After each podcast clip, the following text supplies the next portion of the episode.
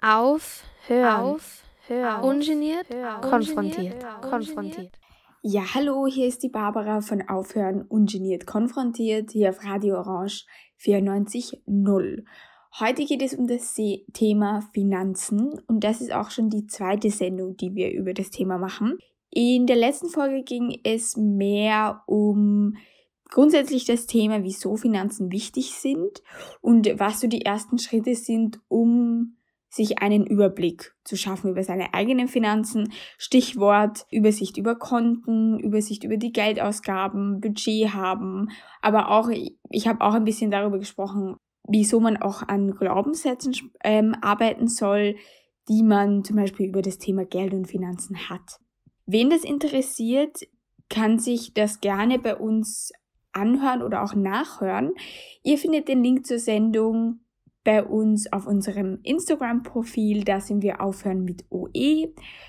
Ihr könnt uns auch bei, bei der Gelegenheit gleich mal folgen. Und ihr findet uns auch auf Spotify, da sind wir aufhören, auch mit OE ungeniert konfrontiert. Und da gibt es die Sendung auch. Heute möchte ich aber, wie schon gesagt, mehr über das Thema Geldanlage sprechen. Wobei ich jetzt mal im Vorhinein dazu sagen möchte, dass ich einfach über ein Thema sprechen möchte, mit dem ich mich persönlich schon beschäftigt habe. Und das ist natürlich keine Anlageempfehlung, keine Anlageberatung in irgendeiner Hinsicht. Und das ist einfach nur ein Thema, das ich persönlich oder das mich persönlich am meisten gepackt hat und am meisten interessiert hat, auch weil es nicht zu komplex ist. Es ist auch ein Thema oder eine Möglichkeit, bei dem man mit wirklich jedem Budget beginnen kann und das auch von, vom Rechercheaufwand, bevor man beginnt zu investieren, nicht allzu schwierig ist. Es gibt ja auch zum Beispiel ähm, das Thema Immobilien.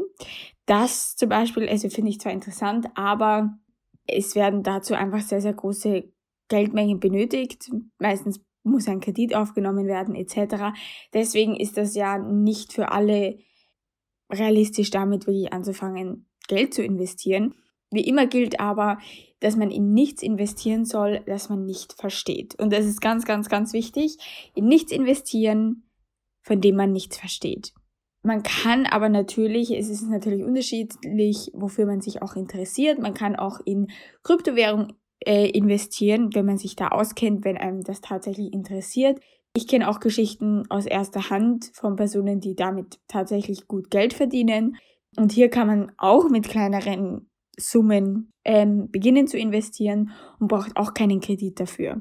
Ich persönlich finde Krypto oder Kryptowährungen sehr scary und es ist grundsätzlich auch ein ambivalentes Thema.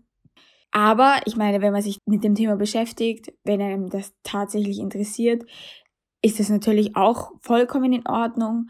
Und mich hat halt dieses Thema zum Beispiel noch nicht gepackt. Ich weiß nicht, ob sich das jemals ändern wird. Oder es gibt auch das Thema Einzelaktien. Einzelaktien ist aber auch so eine Geschichte, wo man vorsichtig rangehen muss, da man sich auch sehr, sehr stark mit Aktien auskennen muss. Nicht nur damit, sondern auch mit dem Markt auskennen muss. Und wenn man da investieren möchte, ist schon ein höheres Risiko gegeben als bei ETFs, über die sprechen wir übrigens heute. Das habe ich noch nicht erwähnt. Und da bei Einzelaktien muss man natürlich selbst die Markttrends kennen oder einschätzen können oder zumindest irgendein Gefühl dafür haben und natürlich sehr, sehr viel Recherche betreiben und sich wirklich gut auskennen. Aber natürlich soll man sich immer auskennen, wie schon gesagt. Ich wiederhole es nur, weil es ein sehr, sehr wichtiges Thema ist. Bevor ich jetzt aber zum Thema Investieren in ETFs komme, möchte ich auf jeden Fall nochmal auf ein paar Sachen eingehen. Und zwar, bevor man investiert, muss man auf jeden Fall sein Budget kennen und dafür hat man am besten schon seine Einnahmen und Ausgaben einfach unter Kontrolle und im Auge, damit man jedes Monat schon wirklich ein Budget zur Verfügung stellen kann und sagen kann, okay, ich möchte jedes Monat zum Beispiel 100 Euro investieren. Bevor man aber investiert, ist noch eine ganz wichtige Sache, dass man einen Notgroschen aufgebaut hat. Notgroschen ist jetzt ein sehr komisches Wort, finde ich zumindest. Notgroschen hört sich irgendwie irgendwie altertümlich an, Groschen. Na gut, ähm, aber es ist natürlich nicht Sinn der Sache, dass man zum Beispiel schlaflose Nächte hat, weil man irgendwie sein ganzes Geld, das man irgendwie zur Verfügung hat, investiert hat. Man muss immer daran denken, dass es sein kann, dass irgendwelche Kosten auftreten, mit denen man nicht gerechnet hat. Und das kann ja zum Beispiel sein, dass einem das Auto den Geist aufgibt oder die Waschmaschine wird kaputt. Gibt ganz, ganz verschiedene Dinge, mit denen man rechnen muss. Und es kommt natürlich auch darauf an, man muss ein bisschen einschätzen können, wie viel Verantwortung habe ich überhaupt. Da meine ich jetzt zum Beispiel, wenn man drei Kinder hat, auf die man schauen muss und fünf Hunde und ein Haus und ganz viel ähm, Geräte, die irgendwie kaputt gehen könnten, versus wenn man Single ist und eh nur auf sich selbst aufpassen muss und zum Beispiel nicht mehr ein Auto hat, dann braucht man vielleicht nicht so viel Geld auf der Seite, auf dem Bank Bankkonto, versus wenn man ein bisschen mehr Verantwortung hat. Es macht auch einen Unterschied, was man jetzt für eine Arbeit hat. Wenn man zum Beispiel verbeamtet ist, ist es oder einen sehr sicheren Job hat, ist es was ganz anderes, als wenn man jetzt als Freelancer arbeitet, wo nicht ganz sicher ist, wie viel Geld jetzt nächsten Monat bei einem reinkommt. Grundsätzlich wird immer gesagt, man muss oder man sollte circa drei bis sechs Monatsgehälter als Notgroschen auf dem Bankkonto liegen haben. Und ich persönlich denke mir einfach, das muss jeder auch ein bisschen für sich selbst definieren, mit welcher Summe man sich wohlfühlt, weil im Endeffekt geht es halt darum, dass man sagt, ich möchte danach gut schlafen können, ich möchte mir keine Sorgen machen, dass ich irgendwie einen Engpass habe oder dann mein Konto überziehen muss, nur weil jetzt irgendwie mein Auto kaputt geworden ist. Hier finde ich es auch wirklich gut, das habe ich auch in der ersten Sendung erwähnt, wenn man das angesparte Geld auf ein anderes Konto, also den Notgroschen auf ein dezidiertes Konto gibt, mit zum Beispiel mit einem Kontomodell, dass man so seine Kosten wirklich auch trennen kann. Zum Beispiel, dass man sagt, okay, ich habe jetzt ein Konto. Es gibt ja verschiedene Online-Banken, die machen das, wo man die Konten auch benennen kann. Ich habe ein Konto, da gebe ich Geld drauf jedes Monat für den nächsten großen Urlaub. Da sage ich, weiß ich nicht, Amerika-Reise. Und da habe ich das Geld und den Notgroschen habe ich auf einem anderen Konto, sodass es wirklich getrennt ist, sodass man wirklich weiß, wann man da darauf zugreifen muss, versus wenn, wenn es das Reisegeld ist oder andere Dinge, wofür man spart, die man eben auch auf einem Bankkonto liegen hat.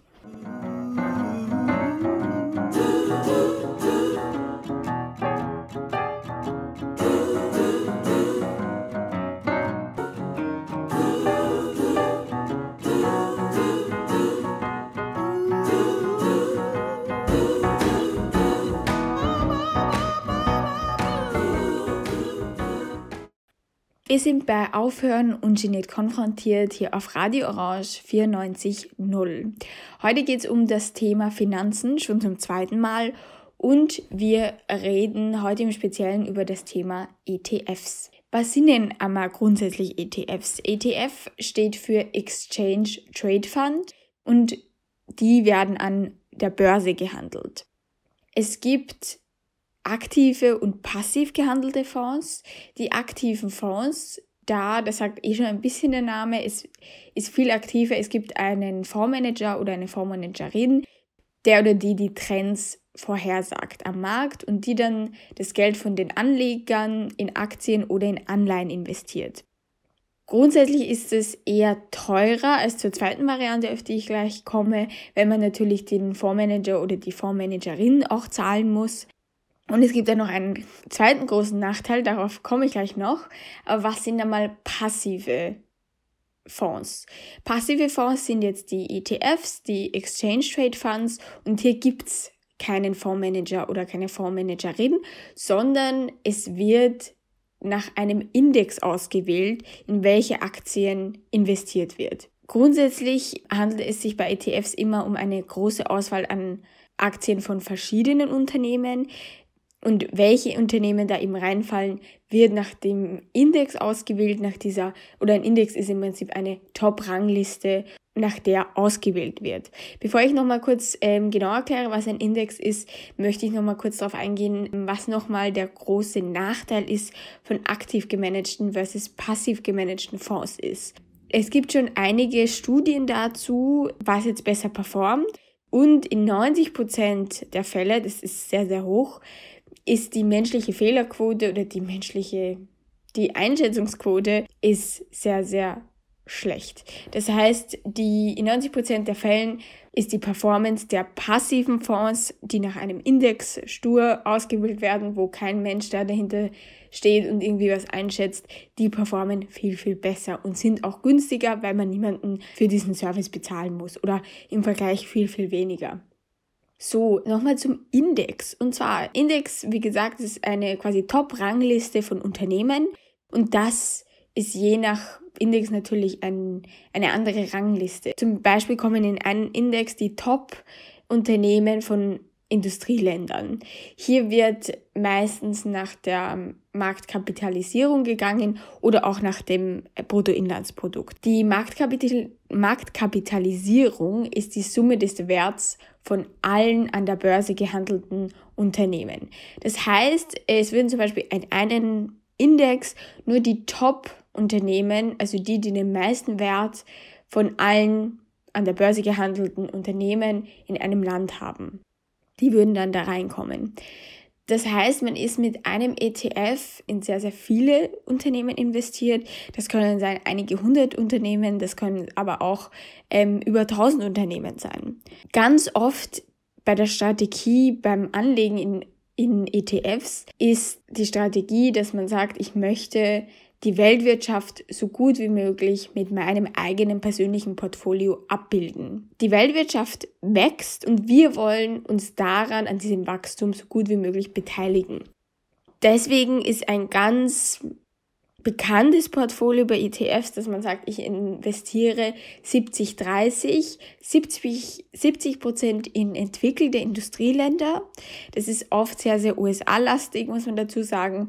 Und ich investiere dann noch 30 Prozent in die Schwellenländer. So, wenn zum Beispiel irgendwas dann passiert in einem Land, ist es nicht so schlimm, weil ich habe ja in so viele Länder, ich habe in so viele Unternehmen investiert gleichzeitig, dass wenn eine Sache ausfällt, wenn es irgendwo eine Krise gibt oder in irgendeinem Sektor eine Krise gibt, bin ich trotzdem noch gut dabei, weil das fällt nicht so sehr ins Gewicht, weil die Risikoverteilung einfach so, so groß ist. Trotzdem muss man einfach dazu sagen, jetzt ein bisschen als Nachteil von dem Ganzen, dass man schon komplett den Kapitalismus damit unterstützt und komplett da drinnen ist. Und man muss sich auch die Frage stellen, wenn ich jetzt zum Beispiel den ETF, einen ETF kaufe, ähm, der in der die größten Unternehmen in Industrieländern bespart, dann muss man sich schon fragen, okay, möchte möchte ich das überhaupt? Möchte ich den reichsten Unternehmen noch mehr Geld in die Hand drücken und noch mehr Macht geben. Das ist auf jeden Fall eine Geschichte, damit muss man sich, finde ich, schon auch beschäftigen. Aber dazu gesagt, es gibt nicht nur ETFs, die sich mit den Ranglisten von irgendwelchen Ländern oder Indizes von Ländern beschäftigen, Industrieländern oder Schwellenländern, sondern es gibt auch Themen oder Sektoren-ETFs. Da kann man zum Beispiel sagen, ich möchte nachhaltige ETFs kaufen, wo Unternehmen drinnen sind, die aus irgendeinem Grund als nachhaltig ähm, eingestuft werden oder die nachhaltige Güter oder Dienstleistungen hervorbringen. Oder man kann auch sagen, ich will in die Stahlindustrie investieren aus irgendeinem Grund. Es gibt ganz, ganz, ganz viele verschiedene eben Sektoren, Branchen etc., in die man investieren kann, was man halt möchte. Aber ich muss ganz ehrlich sagen, in der Recherche, ich habe jetzt nicht so viel Gutes über diese Sektoren und Branchen ETFs oder Themen-ETFs gehört.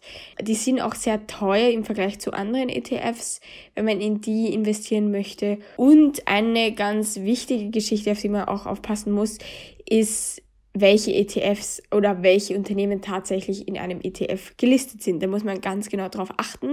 Zum Beispiel habe ich nämlich gelesen, dass zum Beispiel es gibt einen Tech-ETF, also Technologieunternehmen und an wen denkt man da? Also gibt es ja ganz große Player in der, in der Branche und zum Beispiel wird Meta, also die also Facebook, fällt nicht in den Tech-ETF, weil die Haupteinnahmequelle von Meta Werbung ist und eigentlich nicht Technologie. Hier muss man sich aber schon fragen, also eigentlich finde ich schon, dass Meta ein, ein Tech-Unternehmen ist und nicht kein Marketing-Unternehmen. Deswegen sollte man ganz, ganz wichtig ein Auge drauf werfen, wenn man in Themen oder Branchen-ETFs investieren möchte. Außerdem ist noch eine zweite Gefahr bei den bei diesen Themen-ETFs, dass man, oder gerade bei denen, aber sollte man auch generell wissen, es gibt ein sogenanntes Klumpenrisiko, auch wieder ein, ein tolles Wort, Klumpenrisiko. Hier muss man aufpassen, grundsätzlich, wenn man zum Beispiel sagt, ich investiere in Industrieländer und in Schwellenländer ist das Risiko sehr, sehr breit gestreut und man hat hier in keine Branche oder Branche vielleicht nicht, aber in keinen, kein Land zum Beispiel doppelt investiert oder in Unternehmen nicht doppelt investiert. Wenn man aber jetzt sagt, ich investiere in ganz verschiedene ETFs, die vielleicht jetzt nicht thematisch nicht so gut zusammenpassen, kann es sein, dass es große Überschneidungen gibt oder Überlappungen gibt im gleichen, mit den gleichen Unternehmen, im gleichen Sektor, in den gleichen Ländern, dass irgendetwas überproportional im Portfolio vorhanden ist. Das heißt, wenn irgendein Land ausfällt, wo man irgendwie 90 Prozent seiner Investitionen drinnen hat und da gibt es jetzt eine Krise, dann trifft einem das sehr, sehr stark. Und deswegen muss man vor dem Klumpenrisiko Acht geben, wenn man sein Portfolio zusammenstellt. Am besten, man hält sein Portfolio nicht allzu kompliziert, weil dann ist es natürlich auch schwieriger, da den Überblick zu bewahren wo, was man schon hat ähm, oder wo, wo vielleicht so ein Risiko oder Klumpenrisiko bestehen könnte. Grundsätzlich sollte man sich auch, bevor man investiert, sein Portfolio genau überlegen. Man kann eben 70-30, wie ich schon vorhin gesagt habe, machen. Es gibt aber auch ganz, ganz andere Strategien. Da gibt es genügend Bücher, genügend Informationen, dass man sich da auch einliest und sich damit mehr beschäftigt würde aber jetzt den Rahmen von, von dieser Sendung spre ähm, sprengen, aber ich wollte es einfach nur kurz erwähnen. Man soll sich im Vorhinein auf jeden Fall mal festlegen, okay, was ist meine Strategie?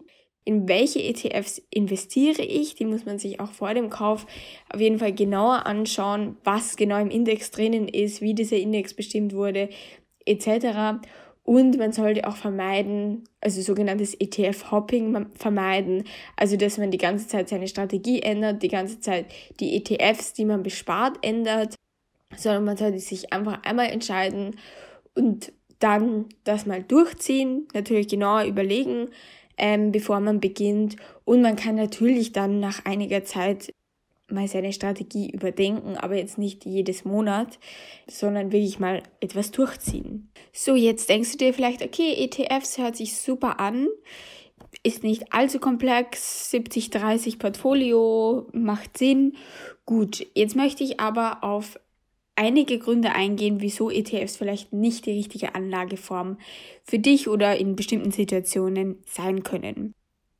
Und zwar der erste Grund, warum ETFs vielleicht nicht die richtige Anlageform für dich sind, ist, wenn man sich schnelles Geld erwartet oder schnell reich werden über Nacht, wie man das manchmal so hört. Grundsätzlich kann man sowieso immer skeptisch sein, wenn man von so Stories hört wie oder Strategien hört, so kannst du ganz schnell reich werden. Das ist, ähm, das sollten einem sowieso die Haare irgendwo sich aufstellen. Aber man muss bei ETFs einfach auch wissen, es ist eine Anlageform, bei der man auch wirklich nur mit Durchschnittsrenditen rechnen kann. Und es ist auch eine Sache, das ist auch mit der zweite Grund, warum vielleicht ETFs jetzt zum Zeitpunkt nicht für einen geeignet sind. Wenn man sagt, ich habe in ein paar Jahren, in den nächsten drei, vier Jahren eine sehr große Investition geplant, zum Beispiel, ich möchte mir eine Immobilie kaufen oder ein Eigenheim kaufen und dafür brauche ich sehr viel Eigenkapital. Dafür wären ETFs nicht geeignet, weil ETFs ist grundsätzlich eine Anlageform, bei der man bereit sein muss, sein Geld längerfristig zu investieren. Zum Beispiel mindestens 10 bis 15 Jahre, dass man sagt, okay, dieses Geld ist mindestens in dieser Zeit nicht verfügbar. Warum das so ist, ist, weil man immer damit rechnen muss, dass es zu einem Fall an der Börse kommt. Der nächste Grund ist, dass, und das geht auch ein bisschen mit dem vorherigen einher, und zwar, dass man Angst hat vor der Börse und vor Kursschwankungen. Jetzt kann man, da hat man sich vielleicht gedacht, okay, ähm, stimmt, die Börse schwankt ja manchmal. Damit beschäftigt man sich, wenn man in ETFs investieren möchte, am besten näher, weil man darf auch keine Angst vor Krisen haben. Man muss sich sowieso dafür entscheiden, dass man längerfristig investiert und nicht nur für ein, ein paar Jahre oder für die nächsten zwei, drei Jahre. Und man muss eben immer damit rechnen, dass es, dass die Kurse auch mitunter sehr hoch schwanken und man darf einfach nicht darauf reagieren, einfach weiter investieren in ETFs mit seinem Plan, was man sich eben monatlich ausgerechnet hat, dass man investieren kann. Man darf sich von einer Krisensituation nicht beeindrucken lassen und auf gar keinen Fall in einer Krise seine besparten ETFs wieder verkaufen, weil dann steigt man ganz sicher aus mit einem Verlust und normalerweise ist es so, dass nach einem Fall der Börse, nach einer Krise in den nächsten Jahren darauf das Wachstum dann umso stärker ist, nachdem sich das Ganze wieder erholt hat. Das heißt, mit dem ähm, am besten näher beschäftigen, damit man für solche Situationen eben gewappnet ist und keine Kurzschlussreaktion dann irgendwie passiert. Der nächste Grund, wo man nicht investieren sollte, ist, wenn man ETFs nicht versteht. Das sage ich nochmal, weil es ganz, ganz wichtig ist. Man muss auf jeden Fall seine Recherche machen. Man muss sich auf jeden Fall mit dem Thema beschäftigen, selbst beschäftigen. Es gibt ganz, ganz viele Informationen im Internet, auf YouTube. Man kann sich sehr, sehr gut in das Thema einlesen. Es gibt Bücher dazu. Man muss sich, bevor man etwas macht, auf jeden Fall damit beschäftigen. Ein anderer Grund, warum man vielleicht nicht investieren sollte, ist, wenn man noch Konsumschulden hat. Ganz wichtig, zuerst einmal die Schulden abbauen, bevor man in andere Geschichten investiert. Und ganz wichtig auch, hatten wir ja heute schon, wenn man noch keinen Notgroschen aufgebaut hat. Ich würde auf jeden Fall zuerst einmal Rücklagen bilden, dann, wenn man irgendwelche, wenn jemand Schulden hat, die mal abbauen und dann erst ans Investieren denken. Ein anderer Grund, und das sind vielleicht sehr enthusiastische Menschen, wenn es beim Investieren geht, ist, dass man eher nach einer aktiven Anlage sucht. Das heißt, dass man in ETF investiert und dann sagt, okay, jetzt ist der Kurs gestiegen, ich verkaufe es ganz schnell wieder und dann kaufe ich den und verkaufe den. So sollte man das klassisch mit ETFs nicht machen. Man sollte mit ETFs am besten wirklich investieren, mindestens 10 bis 15 Jahre liegen lassen und ja, vielleicht auch bis, zum, bis zur Pension liegen lassen und dann erst verkaufen. ETFs sind wirklich als passive Anlage gedacht und nicht als eine aktive Anlage. Wir haben es ja auch vorhin schon gehört, nicht mal unsere Fondsmanager und Fondsmanagerinnen, die das auch professionell machen, liegen meistens oder liegen im Vergleich zu passiven Anlagestrategien meistens falsch oder in 90 Prozent der Fällen falsch. Von dem her, gerade wenn man das auch privat macht, ja, ist man vermutlich nicht, nicht gescheiter oder hat man eher Pech als Glück mit dem Ganzen. Das heißt, eher passiv betreiben. So, und jetzt komme ich zu einem, einem Grund, der, den habe ich heute auch schon ein bisschen äh, angesprochen, und zwar ist ja das ganze Investieren in ETFs, in die Weltwirtschaft, in die größten Unternehmen, die sowieso schon sehr, sehr viel Geld haben, ist ja Kapitalismus schlechthin. Und da möchte ich ein Unternehmen nennen, das nennt sich BlackRock, also zu Deutsch schwarzer Stein. BlackRock ist ein Anlage- und Risikomanagementunternehmen. Viele haben davon sicher noch nicht gehört. Bei sehr, sehr vielen Dingen hat, ich gehe gleich noch mal ein bisschen drauf ein, hat BlackRock die Finger im Spiel. Zum Beispiel ist BlackRock mit sehr, sehr großen Teilen an vielen Banken weltweit beteiligt, an US-Banken, australischen Banken, englischen Banken, zum Beispiel an der Deutschen Bank, an der Commerzbank, bei der Deutschen Post. Und in so ziemlich allen Ländern in Europa hat BlackRock mindestens von einer Landesbank also besitzen sie Teile oder die irgendwelche Landesbanken investieren in Fonds von BlackRock. Äh, sie sind auch im Versicherungssektor ganz groß dabei, zum Beispiel die Allianz. Sie sind bei ganz vielen anderen Unternehmen im Versicherungssektor ähm, auch entweder als, als Teilbesitzer dabei oder die Versicherungen investieren in BlackRock oder Sie sind bei sehr vielen Medienunternehmen, bei sehr vielen Zeitungen, bei sehr vielen Sozialmedien und auch also von bis in sehr vielen Sektoren, Coca-Cola, Pepsi, in ganz vielen verschiedenen Branchen ist BlackRock entweder als Investor tätig oder ähm, indirekt als Investor auch mit dabei. Und jetzt kann man sich fragen, okay, gut, ähm, ja, gibt so ähm, Riesenplayer am Weltmarkt. Warum ist es wichtig oder warum ist es, passt es jetzt überhaupt in das Thema? Und zwar BlackRock, und deswegen spreche ich das an, ist für sehr große Teile von Waldrodung und der Zerstörung des Amazonas zum Beispiel verantwortlich. BlackRock ist einer der Hauptinvestoren in fossile Brennstoffe BlackRock wird unter anderem auch beschuldigt, dass sie gegen Menschenrechte von indigenen Völkern verstoßen haben. Und es gibt noch ganz, ganz viele andere Skandale, ganz viele andere Anschuldigungen, von denen man aber nicht viel hört, weil, wie schon gesagt, BlackRock hat auch bei sehr vielen Medien und Zeitungen die Finger im Spiel. Und warum ich das jetzt auch sage, ist, BlackRock verkauft mit den BlackRock iShares. Das sind ETFs, die man kaufen kann und das sind auch sehr, sehr bekannte große ETFs, in die man eben investieren kann. Also wenn man in zum Beispiel BlackRock iShares investiert, gibt man BlackRock noch mehr Geld, noch mehr Macht, noch mehr Macht, um so viele schreckliche Dinge zu tun, wie zum Beispiel das, ähm, was ich gerade vorher aufgelistet habe. Und man muss sich hier auch fragen, möchte man das? Jetzt könnte man sagen, okay, dann investiere ich halt in andere ETFs. Es gibt zum Beispiel auch Vanguard, ist auch sehr, sehr bekannt. Aber die, wenn man sich die dann ein bisschen näher anschaut, sind die halt auch nicht besser als BlackRock. Also ich würde auf jeden Fall sagen, dass ihr euch mit dem Thema, wenn euch ETFs interessieren, auch mehr beschäftigt, weil man muss seiner Verantwortung, jeder Euro, den man hat, ist, den man irgendwo investiert oder irgendwo ausgibt, ist natürlich auch irgendwo ein Stimmzettel.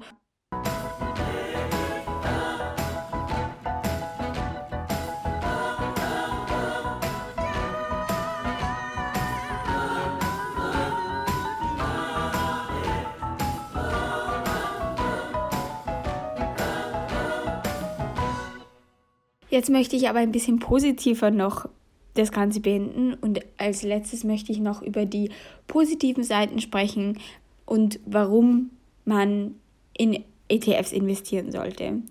Und zwar hatten wir heute auch schon ein bisschen gehört, es gibt auf jeden Fall ein wesentlich geringeres Verlustrisiko als bei anderen Investitionen durch diese hohe Risikostreuung.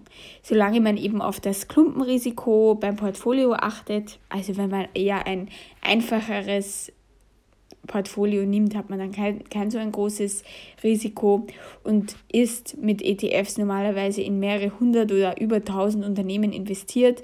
Das heißt, wenn da irgendwo mal in einem Land, in einer Branche, in einem Sektor was passiert, trifft einem das Ganze nicht. Dann ein weiterer Vorteil ist, dass es wirklich für jede Geldbörse geeignet ist. Also man kann je nach, ähm, das habe ich glaube ich heute noch nicht so ganz erwähnt, man kann ähm, ETFs wirklich ganz easy über Broker oder äh, Depotbanken im Internet kaufen. Und da je nach, je nach Bank kann man ganz easy mit ein paar Euro kommt auch auf die Bank eben oder auf den Anbieter drauf an, mit 10 Euro anfangen, mit 50 Euro pro Monat. Und auch wenn man jetzt nicht so viel Geld zur Verfügung hat oder vielleicht studiert oder noch in der Schule ist, wer weiß, kann man in ETFs investieren. Dann ein weiterer Vorteil ist, dass man sehr, sehr wenig Aufwand hat, je nachdem, wie man das auch betreibt. Aber grundsätzlich ist es halt schon, sollte es schon eine passive Strategie sein und dadurch ist es natürlich weniger Aufwand, wenn man sich einmal eine Strategie überlegt, ein Portfolio überlegt man braucht nicht mal wöchentlich in das Portfolio reinschauen oder wie jetzt die, die Kurse genau stehen. Dann ist es natürlich auch kostengünstiger als aktiv gemanagte Fonds oder auch als andere Anlagen, weil du meistens bei diesen Brokern ähm, nicht sehr viel für äh, nicht sehr viel an Gebühren zahlst. Man kann auch vergleichen an Brokern, wer was, wie viel man da zahlen muss. Es hängt auch ein bisschen vom ETF ab, aber grundsätzlich ist es nicht viel. Und ein weiterer sehr, sehr großer Vorteil ist der Zinseszins. Und zwar, jetzt möchte ich äh, niemanden unter Druck setzen, aber je früher man ins Investieren beginnt, desto besser. Deswegen habe ich auch vorher gesagt, es ist für jede Geldbörse was. Wenn man sagt, okay, ich habe tatsächlich nicht viel Geld, was ich irgendwie investieren kann, fang mit dem an, was du hast. Fang mit 10 Euro an, wenn du 10 Euro hast. Aber je früher man beginnt, desto besser, weil es einfach die Sparsumme erhöht, je früher man beginnt. Und ja, und diese Kraft durch den Zinseszins darf man auf jeden Fall nicht vergessen. Jetzt sind wir aber schon am Ende der Sendung angekommen. Ich hoffe, ich habe das alles verständlich erklärt für euch. Wir würden uns sehr, sehr freuen, wenn ihr uns auf Instagram folgt. Ich habe es ja schon am Anfang gesagt, wir sind auf Instagram aufhören mit OE. Uns gibt es aber auch auf Facebook mit Aufhören ungeniert konfrontiert. Ich freue mich, wenn ihr das nächste Mal wieder einschaltet. Dann sage ich danke, wir hören uns im Mai dann wieder. Wie schnell die Zeit vergeht, oh Gott. Tschüssi von mir. Schönen Tag euch allen noch. Ciao. Auf, hör auf. Hör. Ungeniert, hör. konfrontiert, konfrontiert.